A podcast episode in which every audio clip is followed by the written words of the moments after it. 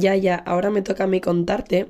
Es un homenaje eh, hecho de la mano de la litografía, un homenaje a los Pirineos, mi hogar y el de muchos de mi familia y amigos, pero también es un grito de acción ante la situación, sobre todo de crisis climática, que hace que esta cordillera se esté desvaneciendo. Bueno, esta cordillera y, y muchas otras, ¿no? Pero esta es la que me toca más especialmente.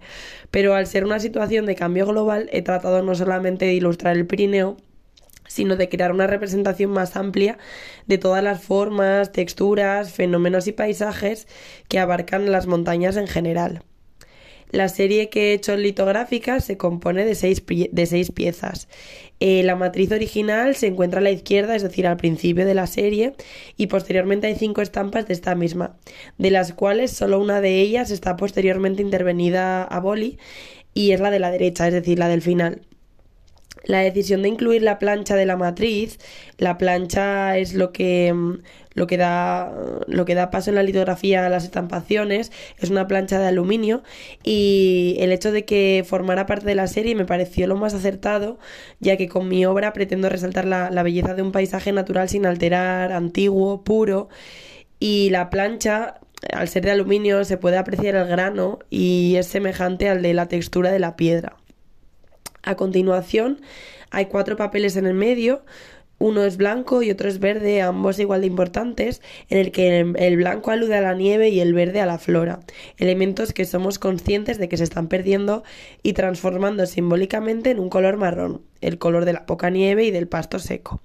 Es por esto que a continuación de la estampa verde y la estampa blanca se encuentran dos estampas marrones, representando la evolución de estos dos colores. Finalmente, la última pieza de la serie pretendo que sea la menos bella, como la más destrozada, lo menos puro, para remarcar que la naturaleza es más bella sin la intervención del hombre en el paisaje. Em, es la única estampa que está intervenida y la menos entintada, es decir, en la que la estampa se ve menos y se ve más desgastada. Parece literalmente que el paisaje se desvanece. Las intervenciones que realizo en esta pieza em, las, explico, las explicaré ahora. Em, en su conjunto, la serie trata de representar el desvanecimiento de lo que un día fue puro, como en la matriz, a la izquierda, y transmitir esa degeneración del paisaje a través de las texturas, colores e intervenciones. La matriz principal, que ha sido estampada repetidamente en la serie, se compone de cuatro aspectos característicos de la montaña y que a mí me, particularmente me emocionan. Es decir, el dibujo que está estampado en todos los papeles es el mismo. Lo que pasa es que luego está más intervenido, menos intervenido, pero el dibujo está formado en primer lugar por un paisaje que está claramente en crisis, el nevado, la nieve, elemento con el cual estoy muy unida personalmente, ya que he crecido en un pueblo cerca de las pistas de esquí, Jaca, donde cada año se ve menos la nieve. Pretendía darle importancia al hecho de que cada vez nieva menos y es por ello que en la última pieza de la serie litográfica los copos han desaparecido y solo queda su sombra, Solo quedarán, eh, dice en el poema, solo quedarán las sombras de los copos que algún día fueron blancos, donde tú, Yaya, un día pudiste jugar. El segundo paisaje está inspirado en el Ibón de Estanés, a 1693 metros de altitud, siendo este y el territorio que le rodea el hábitat de la Arna Bermeja, los Arrios y una zona de paso para los últimos osos pirenaicos.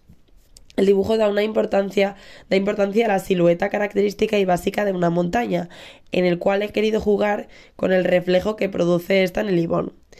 Eh, es la, en la última pieza de la serie litográfica, en la que está intervenida, añado un tercer elemento, el pasto, pero este ya no se ve reflejado en el, en haciendo alusión a todo aquello que está en peligro de extinción o ya se ha perdido, lo que se muere y ya no se refleja. Como vuelve a decir en el poema, el pasto sobre Ibones se dejará de reflejar. El tercer elemento de la matriz es un mapa, que no representa ninguna zona en concreta, pero sí una montaña cualquiera. También hay una huella, por el texto explicado anteriormente, huellas de un viejo niño sin mapas sobre los que señalar. Trata de reivindicar la pérdida o desvanecimiento que estamos presenciando de este territorio. Y la decisión de añadir las curvas de nivel en la última pieza de la serie litográfica se debe a que los mapas son una creación humana. Y en esencia, en las montañas no observamos estos dibujos, pero sí que lo que observamos son sus desniveles y siluetas. El cuarto dibujo, eh, dentro del dibujo en general, es una visión más general. De lo que, de lo que pretende simplemente es, recalcar la belleza natural que tiene el paisaje y personalmente es el que me produce más sentimiento ya que concretamente está inspirado en el pico el Midi d'Uso, una silueta muy característica de la zona en la que me crié que me evoca la sensación de hogar.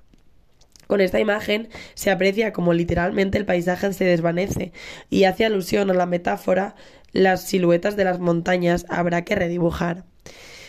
Eh, para la plancha decidí utilizar solamente técnica seca para que se apreciaran los grumos característicos de la plancha, estos que recuerdan tanto a la textura de la piedra. Em, por otro lado, el, proceso de inspiración comenzó con una canción de, de Guille llamada Pirineos, además de la leyenda de, de y la formación de los Pirineos, que en este caso eh, elegí la narrada por Sergio Martínez Gil. A raíz de aquí me he apoyado en artículos publicados pues por Cima Norte, el Periódico de Aragón, Huesca la Magia, Librerías Nivel, Mágicos Pirineos o de la Wikipedia. También destaco como referentes estéticos en cuanto al campo de la litografía a Alex Booker o Enrique Mestre Jaime. Por otro lado, también me inspira mucho Ricardo Montoro em, con sus dibujos de la nieve y sobre todo el Pirineo. Y como resonantes musicales que me han acompañado durante la creación del proceso, siempre me pongo música que, esté relacionada con lo que siento. Eh, Azaguer, Chilo es un proyecto musical que tiene como objetivo dar visibilidad a la lengua aragonesa, normalizar su uso cotidiano. Eh, a destacar las canciones como En lo alto do Pirineo de Cantalerux, La tronada de la ronda de Voltaña y Argüello Rural de, de Colorado. En cuanto a libros, me han inspirado El Pirineo, Cuéntamelo Yayo, de Rafael Andolz, principalmente por el título, y después el de Canto yo y la montaña baila de Irene Sola por la relación poética que mantiene ella con las montañas, en este caso también los Pirineos. La decisión de que intervenga el personaje de la Yaya es para hacer la obra aún más personal, poniendo a la altura el amor que siento por el Pirineo casi tanto como el amor que siento por mis abuelos. Además, una generación con una perspectiva bastante diferente hacia la montaña en muchos sentidos. Es un homenaje a mi tierra, a las historias que se transmiten de generación en generación y a un lenguaje y cultura que también se está perdiendo.